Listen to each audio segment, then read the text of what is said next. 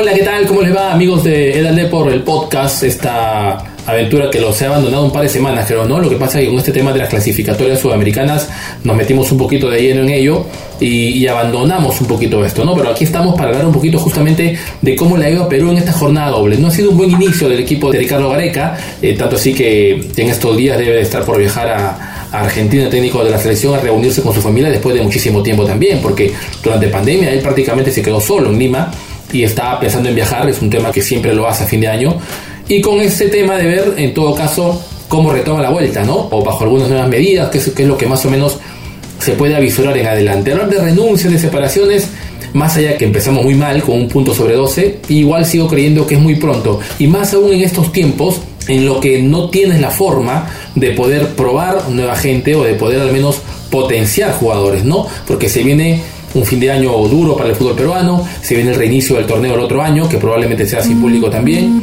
y, no se va a venir la situación de poder hacer amistosos, por ejemplo, todavía me parece por el tema de la pandemia. Recién hasta junio o julio que se juega la Copa América podrás probar. Entonces tienes que afrontar la fecha contra Bolivia y contra Venezuela, creo yo, pensando un poco todavía en lo que tienes. Veremos qué sucede. Pero en esta oportunidad les voy a presentar este capítulo en donde me junto con dos amigos, dos personas que saben mucho de fútbol, como el caso de Julio Peña, periodista deportivo, eh, productor en su momento de SMD, de Fox Sport Perú, y con Claudio Techera, ¿no? director técnico, el uruguayo, que radica en nuestro país, que conoce mucho estos temas también, ha dirigido equipos en, nuestro país, ha trabajado al lado del Maño Ruiz, por ejemplo, también en su momento en San Martín, y con quien nos juntamos para hablar un poquito acerca de esta jornada doble de Perú. Algunos pues metiéndole su picante por ahí, ¿no? Hablando situaciones extremas y en algunos casos tratando de ser un poco más cautos todavía. Pero los invito a repasar esta charla con, Julio Peña, con, con Claudio Techera, sobre esta jornada doble que nos dejó sobre todo mal para nuestra selección peruana de fútbol. Abrazo para todos.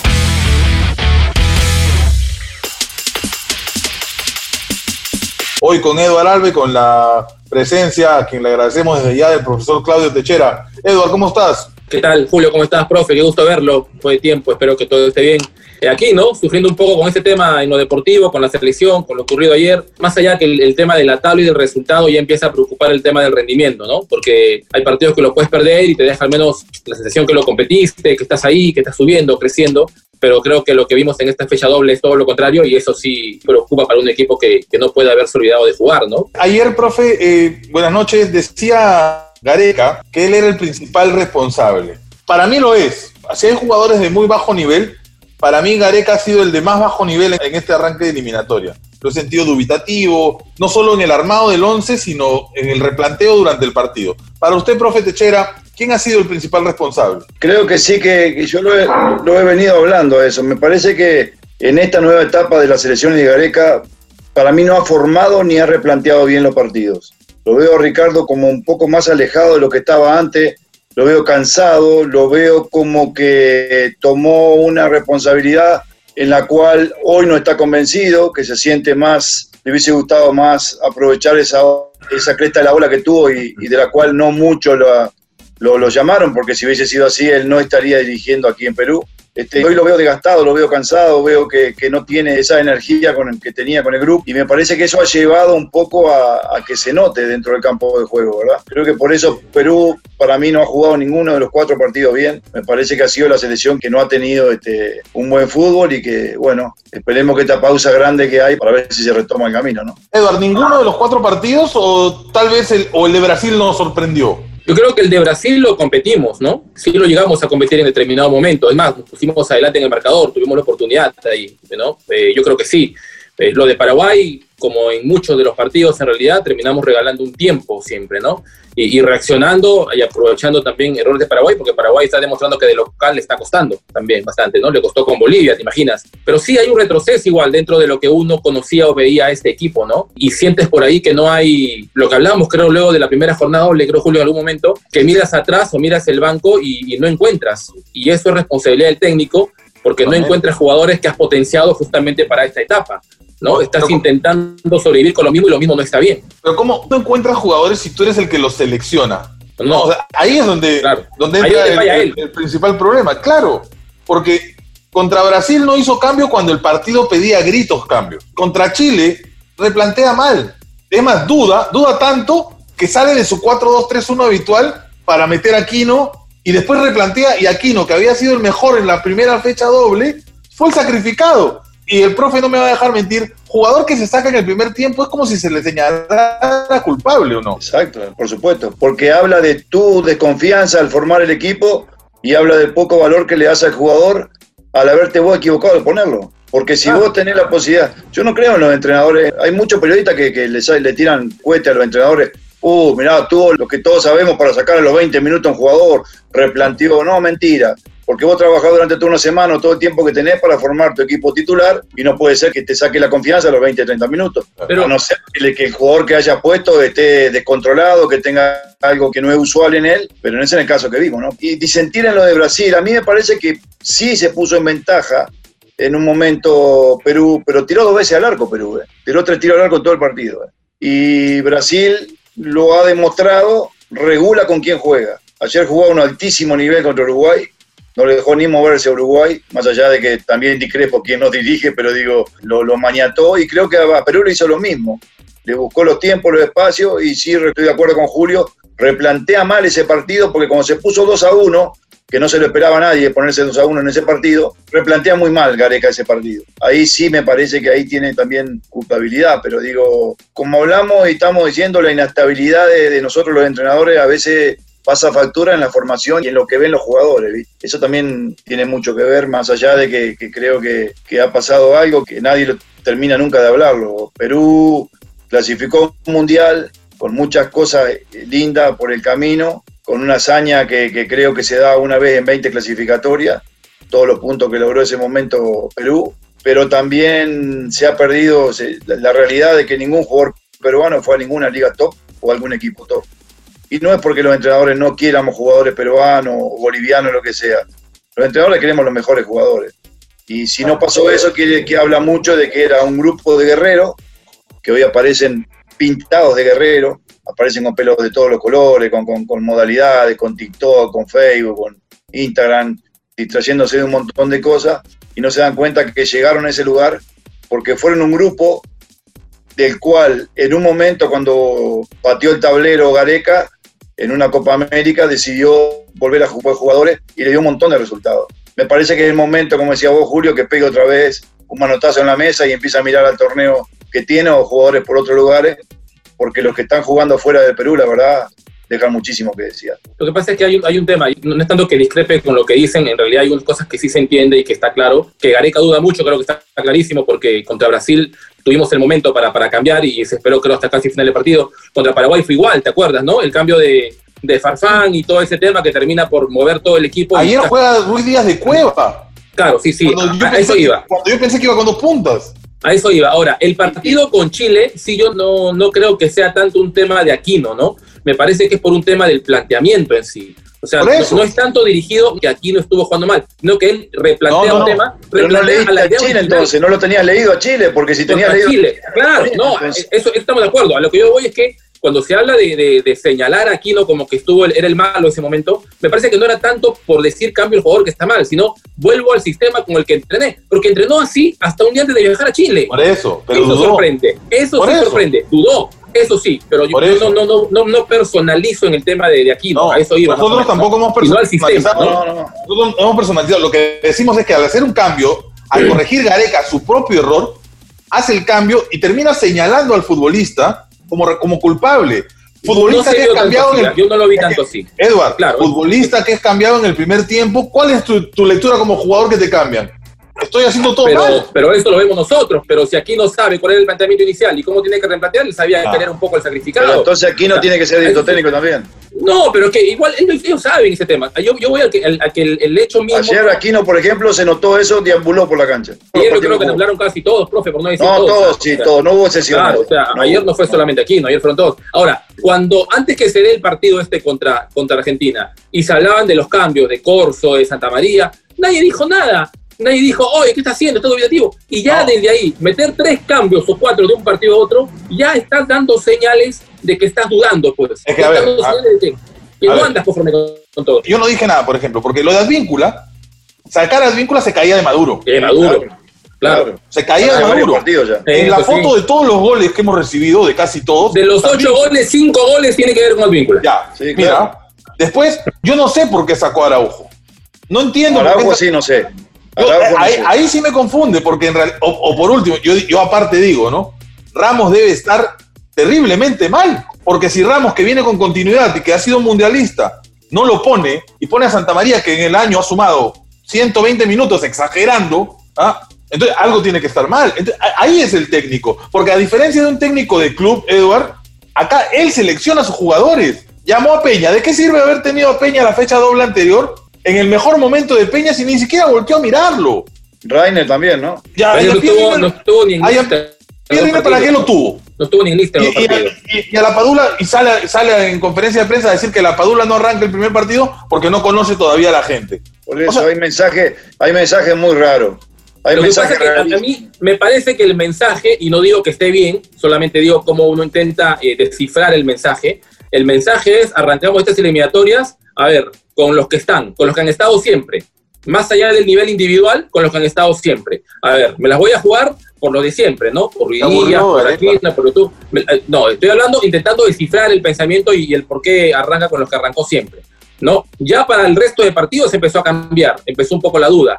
Y yo creo que para lo que viene va a tener que meter mano y fuerte, porque definitivamente si antes los jugadores en materia individual no llegaban bien, no, no llegaban bien y con la selección tú veías que se potenciaban o el colectivo al menos había una fuerza, ahora ni eso hay.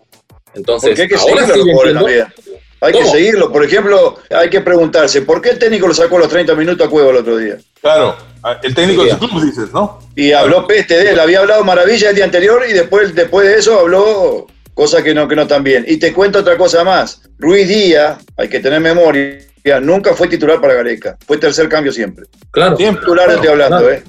No cuando, cuando faltan todos y tiene que jugar. El tiene que jugar es distinto a ser titular. Ruiz Díaz nunca, nunca, porque aparte yo este, también tengo conversaciones con, de todo tipo y no, no, no voy a decir con quién, pero digo, nunca fue titular ni estuvo mucho en consideración para Gareca. Claro. Entonces, ahí te muestra que está terminando jugando con Ruiz Díaz, no estando convencido que es el buen jugador, por no decir que le pusimos a la Padula. Y lo ratifica en la conferencia de prensa cuando, del, par- del primer partido. cuando Ese jugó muy bien. No, le pregunta por el tema de Ruiz Díaz, dijo, es lo mejor que hay en Perú. Sí, Está como diciendo, o sea, No no hay más. claro. Pero en ese momento, ahí sí, ahí sí hay un No, tema es que, de... es que ¿sabes de- qué pasa, Eduardo? Y, y no sé, de repente es tu caso y el de muchos. O sea, yo entiendo que, que Gareca nos llevó a un mundial y eso no se lo va a quitar nadie. Pero pareciera que porque nos llevó al mundial no se le criticara a Gareca. claro. No, nadie dice eso. Nadie dice eso. Y es más, estamos asumiendo No, nadie lo dice, pero todos lo también las demuestran. compartimos. Pero yo creo que también en algunos momentos eh, nos es muy fácil decir después del juego. A mí me hubiese gustado que antes del partido contra Argentina, pues levantemos la mano del porqué de los cambios que tanto iban a resultar o no. Sobre todo lo de Santa Mira, María. Pero, pero no yo creo- tampoco yo- ahí porque nos parecía que iba a resultar. Ahora, El cambio se hizo público el mismo día. eh, un día antes ya se hablaba, un día antes. Es la lectura, él, quien, él no sé qué lee para poner a Santa María, porque Santa María no es ni más rápido que Araujo, no es mejor en fuego aéreo que Ramos. O sea, no, no, no entendí yo Sí. qué, qué lectura tuvo sobre qué jugador o qué, cómo se puede comple- complementar con su otro central para poder eh, haber entrado, como entró por la ventana, decimos nosotros, no entró por la ventana, lo tenía decidido el técnico. Pero digo, los cambios de Corso y la Padura se veían venir porque precisaba marca, no precisaba irse arriba. Sí, y sí. te cuento algo, el pobre Corso, si vamos a nosotros, si estuviéramos jugando en el barrio, y nos pasa lo que le pasaba al pobre Corso, que lo atacaban de a tres, al primer tiempo de terminar la pichanguita, nos agarramos toda la piña. Te lo digo así. Lo que le pasó con Corso ayer fue terrible. Lo encaraban de a tres, de a cuatro, no venía un volante por fuera ni por dentro a cubrirlo, no, no bajaban a hacerle el 2-1 a los argentinos. Decí que, decí que por suerte Argentina por momento decidió jugar por el otro lado, porque seguía jugando por ahí iba a ser un- un- una cosa No, no. Si. Argentina, como decimos comúnmente, pisa el acelerador, como se dice, eh, nos, nos hacen un par más. Además, y- terrible, no ningún terrible. Además, hay, hay- hay otro tema, ¿no? Yo siempre escucho y dicen, si el técnico rival nos anula a Yotun, ¿qué- estamos fritos. ¿Qué ha hecho Gareca para cambiarle la lectura al técnico, para sorprender al rival en el Pero, ajedrez de los entrenadores? ¿Cuántas veces en la eliminatoria anterior o hasta previo al Mundial o después del Mundial, me parece, Yotun en algunos partidos no fue titular? O sea, eso, yo, yo- yo entiendo cuando, yo entiendo cuando muchos dicen Yotun es el principal jugador. Sí, es muy buen jugador y perfecto, es uno de los mejores volantes que, bueno, yo en mi corta edad te he podido ver. Pero, este, pero no es irreemplazable. Y ya varias veces en la eliminatoria anterior no fue titular. En algunos entró siquiera. Para mí Trauco y Flores están jugando con el nombre también. Para mí Ese es el problema. Flores- Ese es el Ahora, problema. ¿de quién Ahí es está. responsabilidad que luego de seis años como entrenador de la selección no haya encontrado otro lateral izquierdo? No, laterales no ha encontrado. No hay ningún lateral Laterales, de laterales. ningún tipo. Y yo pienso que tienen que empezar a formar, no nueve, laterales tienen que empezar a formar Perú. Eh, es terrible lo que va a pasar porque hoy en día se juega por fuera. Te juega todo el mundo. Pero yo pregunto una cosa. Yo le pregunto una cosa. ¿Es, es netamente responsabilidad de Gareca que no encuentre los laterales? ¿O tiene algo que ver también el- el- los clubes? No sé. A ver. No, no, general, eso es, es algo, es algo consultural. Acá no hay formación de nada, pero digo, Eso. tampoco, tampoco vos yo veo muy poco el fútbol local, lo poquito visto los internacionales cuando juegan y algún equipo partido acá, pero digo, decime rápidamente, laterales que vos digas que pueden a nivel internacional de selección. No vamos a empezar, este jugó bien, este se dio vuelta No, en el claro. campeonato No, no, local. no. A no. nivel de, de internacional, no existe ningún lateral. No hay laterales. Los equipos grandes, decime los laterales. No hay laterales. No, si los equipos grandes no, te ponen de acuerdo en sus propios laterales, ponen una fecha a uno, otra fecha ponen a otro. O sea, Por eso te digo, es complicado al no tener formación. El chico este que juega en Alianza, no me acuerdo el nombre ahora, Aguilar, ¿eh? ¿No? Luis Aguilar. sí, River Aguilar. Cinco minutos juega contra Argentina. No hacen 33 goles por ese lado. Porque lo ven en el, en el torneo, lo poquito que yo lo vi, no es un, no es un chico que esté preparado para, todavía para afrontar lo que puede ser una selección. No te olvides que es, es muy distinto jugar en, a nivel internacional y en selección que jugar en el campeonato local. Así es. Bajo esa otro premisa. problemas que tiene el fútbol peruano. Cada Claro. año se va achatando más, eh, se va engrosando de equipo y de, recicl de jugadores reciclados y se va achatando más el nivel. Ahora, bajo esa premisa, profe, bajo esa premisa, Julio, lo que dice el profe, no es que le quitemos quitar la responsabilidad a, a Gareca en cuanto al, al planteamiento o a la formación del, del equipo y todo lo demás, pero si se trata de refrescar o como se dice, de, de ir incluyendo sangre nueva, es complicado que esa sangre nueva que tú quieras incluir la tengas que meter rápidamente a partidos como este. O sea, Ahora. ¿cuáles, cuáles serían naturalmente los laterales que hay en la selección? Si pasara algo trágico, no juega Corso, no juega Víncula y no juega Trauco. ¿Quiénes serían? ¿Tendría que jugar con cuartos centrales? Yo creo. Es más, Trauco en una pierna no tiene suplente aparentemente, ¿no? Por eso O mismo sea, te el estoy diciendo. al Porque lo jugador bajo que ha sido tú- Trauco, Al jugador que tú podías catalogar de irreemplazable, podría ser él porque no encuentras. Además hay un tema. Si no- nosotros revisamos la nómina de Gareca, que normalmente es dos por puesto, asumimos que López es el suplente de Trauco. Y, y en estos cuatro partidos, las veces que ingresó López, nunca ingresó por Trauco. Jugó no, de volante. adelante además. No, pero López juega adelante. López juega adelante también. Por eso. Es Entonces, ¿quién ent- entonces dime si no hay responsabilidad de buscar un lateral izquierdo. Yo creo que hay que, hay que formar, hay, hay material tiene que haber, hay que, hay que concientizar, llevar Sí. todo lo a la videra a un chico y empezar a mostrarle cómo es el camino. Gareca tiene la capacidad, el cuerpo técnico de Gareca tiene la capacidad para hacer eso. Yo no creo Claro. que no, me parece que está muy descansado, que como dice Julio, hay que pegar, hay que, hay que hacer algo que te Yo, yo siento que, se cambie un poco, porque en marzo, si no se dan las cosas, lo ves a Gareca dirigiendo en algún equipo chico de Europa, pero lo ves dirigiendo en algún lugar de eso. Sí, yo No va a siento- ser- Ahora, responsabilidad en buscarlo, responsabilidad en buscar seguramente la tiene, ¿no? El, el tema de encontrar que es un problema estructural. No, en el y fútbol, ahí. otro problema. Yo hoy te digo, yo hoy te digo que ayer empezó el mensaje de Gareca de cara a la salida. Ayer al decir, no, al decir que yo soy el único responsable, empezó el camino de la despedida. Porque la próxima vez, la próxima fecha donde no sumemos, si el problema soy yo, mejor me doy un Me paso voy. al costado, va a decir. Está aburrido, Edward. Yo noté, yo noté ayer una desazón. Mira, Yo noté Edward, una desazón, una decepción además con todo, lo que se con todo lo que se ha vivido en el mundo, con este tema de la pandemia, Sí, él no está se pudo complicado ir, eso. Y, y tener que lidiar con gente con la que él no cruzaría palabra alguna en otras circunstancias, me refiero a gente de la federación. Tener Sí. que lidiar con esa gente, hacerse hígado, de repente antes llegaba a la casa y tenía algo que lo distraía, hoy, va, hoy llega y está solo. Claro. Entonces, ha ido acumulando desazón, fastidio, ve cosas como lo que decía el profe, que de repente los jugadores que alcanzaron la gloria hoy se preocupan más en pintarse el pelo que en otra cosa. Entonces dirá, no tengo cómo voltear el timón. Me Las cansé. recomendaciones, las recomendaciones deportivas que le dio a, sus a sus hijos, ninguno le hizo caso. Todos No. jugaron la liga que quisieron. Además, uno, y partiendo, gente de su comando técnico, Edward. Sí, no, no, no. Ahí fue grave. de su comando técnico. Sí, sí, sí. Rompió, rompió protocolos. Eh, en los momentos más graves. Hay varios mensajes que no se que no puede dar Gareca. Varios mensajes. El tema, yo lo hablaba otro día con un colega y me dijo algo muy claro. Cuando yo le dije, pero vos no podés permitir que se empiecen a pintar el pelo. Y me dijo eh, algo que, que va a sonar a chiste. Pero ¿y qué le puede decir Gareca si Gareca se tiñó también? Me dice. ¿Cómo vos le decías a tu jugador que no se tiñe el pelo si, yo te, si vos te teñiste? Por decirte una, una- un mensaje. El mensaje, Yo- ¿sabe yo cuál creo- es? creo- yo creo ¿Cómo le decía a jugador que se cuide eso- si tu, si tu un integrante de tu cuerpo técnico eh, rompió No, no todos los protocolos, como vos decís? Ahí es el No, mensaje, bueno, no digo porque Gareca se haya, se haya este, oscurecido el pelo, no. Pero digo, hay Pero- mensajes que, que se empezaron a romper, ¿me entendés? Pero ahí sorprende un poco en todo caso la reacción del técnico, así que nos, nos vamos a ir a ese caso, porque en determinados momentos él ha sido muy rígido con las decisiones sobre los que rompen este tipo de disciplina y todo lo demás. Y que no lo haya hecho con alguien de su comando técnico, eh, sorprende, sí, porque él ha sido más estricto y rígido hasta con jugadores en algún momento llamados intocables, ¿no?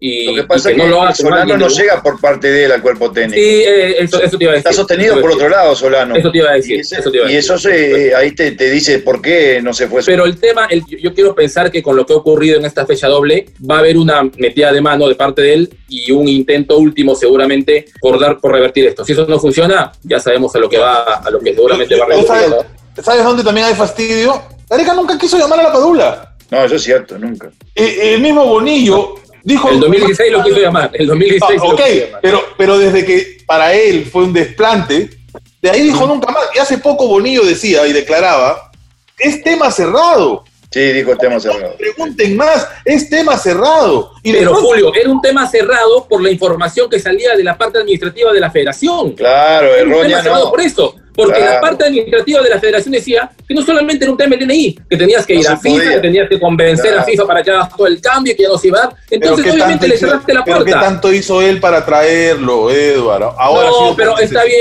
pero, pero Julio, Julio, si tu directivo que ve todos esos temas te cierra la puerta, no te vas a dedicar únicamente a querer ver ese tema. Pero nadie Y si el jugador eso, no quiere, lo cierra. Pero no es un tema que él- ellos hayan dicho se cierra el tema por esto. Yo te digo porque lo escuché de propia voz del administrativo de la, de la, de la federación que explicaba todo el problema grande que se habría para poder traerlo. Que tenías que ir hasta FIFA, hablar con FIFA, demostrar que querías al país, de agacharte para que FIFA dijo perfecto. Y al final no era nada de eso. Era simplemente sacar tu NI y ya está.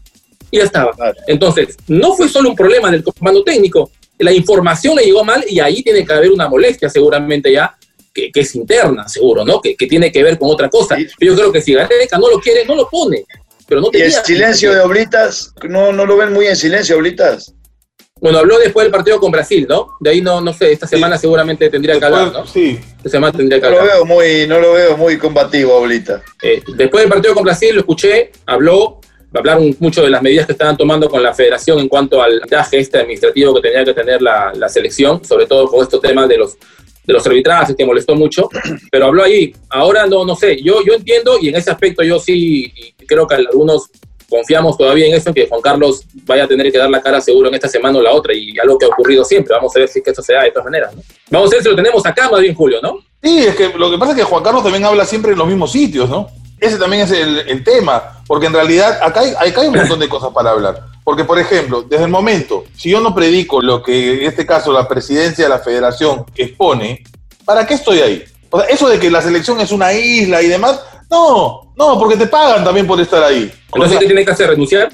no, pero no, no debieron quedarse si no estás de acuerdo con, con- con los manejos del presidente, Edward. Sí, yo creo que. O sea, va por ahí. O sea, yo no puedo criticar eh, la, la honorabilidad del presidente de la Federación de Fútbol y, se- y seguir trabajando para él. Claro. No te olvides que, que- que el primero que quería echar a Gareca y a, y a Oblita era el, pre- el actual presidente de la, de la federación. Claro, claro. Cuando sí, comenzó sí. todo esto. No, Juan tema Carlos, aparte, ¿no? Juan- Si vamos Juan a hablar un Carlos- poco Juan tema, es Juan, aparte, Juan- definitivamente. Juan Carlos cogió la bandera y está bien, o sea, mérito tiene, ¿ah? Y mucho. Sí, pero, sí. pero Juan Carlos cogió la bandera y creyó, como mucha gente, que, que tras el Mundial él podía seguir con la bandera y seguir para adelante. Y se le fue Gareca, se quedó, y Gareca se quedó, obviamente, tuvo mucho que ver con Carlos Gareca se quedó porque no tenía otra posibilidad. Eh, Sí. Yo sabía que tiene que ver, que tenía No. que ver con Oblita. Que Se cayó Oblita. Argentina y después Ah. se complicó. Él quería ir a Argentina. Sí, claro. Ah, no, eso sí, quería ir a Argentina, eso sí lo ha dicho. Lo ha dicho varias veces. Y, y de ahí no, tenía otra posibilidad y dijo, bueno, si no tengo nada, me quedo acá, si estoy bien, me pagan bien. Y además Gareca sabía que tras ir al Mundial podía pedir lo que quería Claro. y lo iban a dar acá. Bueno. ¿y eso qué tiene que ver acá? ¿Es algo, tiene que es algo malo? ¿Está mal? No, Hay no, está que bien, está que perfecto. renuncien, que se vayan, que hicieron mal. no digo, No, no está digo que bien. está mal. Claro, no sé, no entiendo. O sea, Es que no, eh, es que no digo que está mal, pero no era su convicción quedarse. no, yo creo que ya estamos, estamos. ¿Qué pasa si ganamos a Bolivia, ganamos a Venezuela? ¿Qué decimos de ahí entonces? No, Que no, pero mirá que que, pero mirá quedarse. que, mirá que está muy yo bien. ahora no, eso no suma. No, pero digo, está muy bien que se haya quedado Gareca y está muy bien que Gareca termine con todo este, este ciclo que, que, que, es bastante largo y, y, es bueno para una selección. Que se critica hoy en día es que se ven muchos vacíos, muchos silencios, muchas cosas que no pasaban. O sea, no están siendo consecuentes con lo que ellos predicaron, ¿verdad? O a Gareca lo veía de un tipo combativo, lo veía de una persona 100% vestido en todo. Hoy lo vemos con, con mensajes. Este, no, ayer. Primero que dice otro día contra Chile, bueno, la verdad que si me equivoqué en el planteamiento, bueno, podés como entrenador darle a una cámara o a un micrófono decirle que te podés haber equivocado. Porque vos tenés que haber estado convencido que no. Después el resultado te puede decir que te, que te ganan o no. Pero digo, lo pero, veo profe, como pero, que profe, están poniendo, tampoco, como dice Julio, mucho la piel. innegable, ¿no? Tampoco va a negar mucho la piel, me cambio de 30 parece él. Sí, claro. Pero hay mucho él en juego de lo que le, de lo que le da el grupo y el grupo sigue con el mismo mensaje, en otro lugar. Lo veo a los Eso es jugadores en otro lugar. No es el problema de Gareca, digamos. Porque Y tampoco creo es que el este, problema y la este, solución. este, este tal vez, yo no sé, yo creo, yo siento que este, este problema, o bueno, o este bajón, o este lugar como estamos ahora, o la situación actual, más complicada de la que tuvimos en el eliminatorio anterior cuando hizo el famoso corte después del partido no, con Venezuela. no. Creo que ahora es No tenga ninguna duda que sí. No tenga Es más ninguna complicado. duda. Esto es mucho más complicado porque tenés jugadores cuatro años más viejos, con mucho menos nivel y que ya no tienen la, esa, esa, ese, ese espíritu de guerrero de ver, a ver cómo voy a un mundial. No, ahora son todos mundialistas. Vos no podés decirle Ya fui ya, al yo soy contrario, ahora te mundialista. miran y te dicen yo ya fui. Yo soy mundialista. No, yo, yo, yo sí voy a discrepar con ustedes. ¿ah? Yo tengo confianza en que no es así. Yo creo que no es así. Ahora, que te alcance el nivel o no es muy diferente. Pero en cuestión de voluntades, yo no creo eso. Que, que ha habido un bajón que se han dejado de estar, que a veces pasa cuando tocas el techo, según tú, no te das cuenta que tienes más por tocar y que a veces pasa eso. Pero yo siento que esta es la gran prueba de fuego para que esa gente reaccione y, muestre todo lo contrario. Ya, si no alcanza un tema de nivel y, y- la tienes que pelear compitiendo y luchando y qué sé yo, con todo lo bueno que puedas tener, bueno, pero, pero que, que no te alcance por un tema de ganas, por un tema de dejadez, por un tema de, de- de anarquía, allí sí estaría un poco el problema. Y yo quiero pensar que no es así y que en este tiempo Pero querés pensar, pero en estos cuatro partidos, ¿viste esa injundia, ese amor propio, ese, ese full, eh, porque no te, porque te estaban pasando cinco veces por el mismo lugar, esa tarjeta bien sacada, como se dice, para cortar una jugada? ¿Viste eso, digo yo, esa rebeldía? No, no, en este partido no lo vi. Yo, yo en realidad el partido con Argentina, bueno, y el de Chile también, en muchos pasajes, Argentina no, lo muy bien también, ¿eh? Sí, Argentina no, muy bien. es, es otra cosa. O sea, eh, Para otra mí cosa. era el El, rival más difícil que tenían.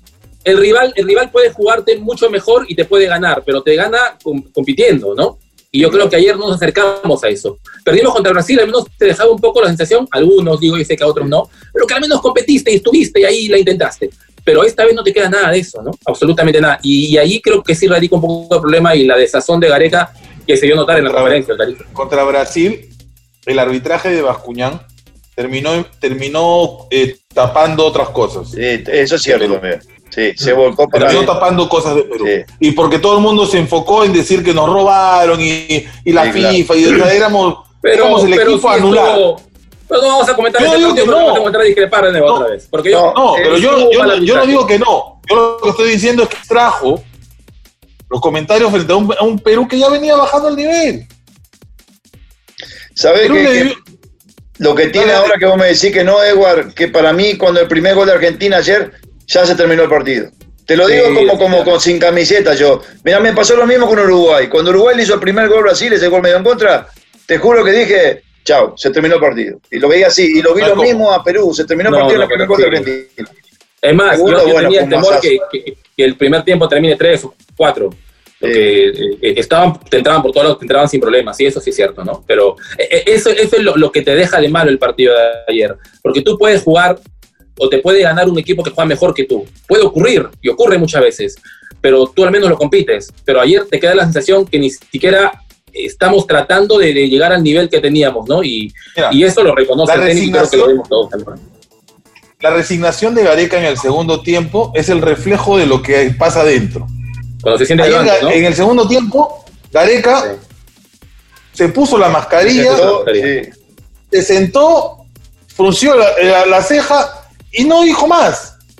O sea, era un decir, váyanse, que esto no, lo, Ahora, no le da vuelta a nadie. Ahora, metió unos cambios que yo no sé, a mi parecer, no sé qué piensen ustedes, tal vez digan, no, no pasa nada, pero, pero eh, siempre ha, ha enviado unos mensajes en momentos, ¿no? ¿Recuerdan ese partido con Venezuela, en el, el tiempo del, del recorte del emisión anterior, cuando saca a Farfán, cuando saca a la gente? Ayer saca, saca Yotun, saca Kini, saca Cueva, ¿no? Que en algún momento como decir, bueno, vamos a ver con los que quieran estar, o los que quieran al menos, eh, y, y, Calcaterra yo siento que no entra mal, más allá de que no tuvo muchos minutos, o sea, empezó a cambiar y ya no a mirar nombres en ese momento, ¿no? Eh, no sé si sea ese un mensaje. O, en el, en el primer tiempo, a, a, al jugarse sin público, en el primer tiempo se escucha que Gareca le dice a Cueva, ¿qué haces ahí? Estás jugando de puntero derecho. Y era como que se estaba saliendo, como escondiéndose un claro. poco. ¿no? Y de ahí viene todo lo demás. Para mí, yo no sé si los cambios hayan sido como dices tú, para mí fueron ya hacer por hacer. Por eso, no, por eso, no buscó, por eso mismo. no buscó venga, ¿no? nunca nada. De repente quiso tener un poco más la pelota, sí, estaba, estaba muy, muy. Eh, Yotun estaba muy errático, en todos los partidos estaba errático, cosa que le, eh, eh, es muy bueno. Raro. Raro. Y después, como digo, Flores no ayuda mucho tampoco. No, el nivel de Edinson ha sido. Para mí. ¿sabes por qué? ¿Sabes lo que me llamó la atención a mí? Un jugador que le dio mucho, mucho resultado tácticamente a, a, a Gareca, como fue Polo, que no lo haya puesto de doble lateral a Polo para, en- a la lectura del partido para poder Para un a la la- banda. Porque en la otra clasificatoria, Polo fue uno de los, de los puntos que todo el mundo criticaba y le, da- le, le da mucho resultado a Gareca. Tácticamente era muy bueno, la verdad que tenía un ida y vuelta. Hoy no sabemos de qué Pero es que, no, juega. es, que, es que no ha habido Pero ni ¿de siquiera qué juega? un trabajo, no ha habido ni siquiera un trabajo táctico como para replanteos en el comando técnico. O sea, si no era su 4-3-3 con Aquino, Yotun y Tapia, era el 4-2-3-1 habitual. O sea, y de ahí no salió, no salió. No, ayer, ayer el partido te pedía un 4-4. Otra idea. Ayer, ¿sabes qué? Ayer Evar, el partido antes de jugarlo, inclusive, pedía no perderlo. Sumar un punto Claro, sumar, era importante. Sumar un punto. Sí. Sí. Sumar de a poquitos. Pero Perú, hoy, en marzo se enfrenta a Bolivia con la posibilidad de llegar a jugar con Venezuela siendo últimos en solitario. La no la hemos ganado eliminatoria nunca. pasada ¿no? ¿no? le ganamos. Y a Venezuela no le ganamos eso no la hemos ganado nunca. No hemos ganado nunca en, en Bolivia. En Venezuela es no otro, otro equipo que va a llegar con mucho más fuerza. La próxima, porque va a conocer al técnico, va a llegar un poquito más armado para marzo, me parece a mí. Sí.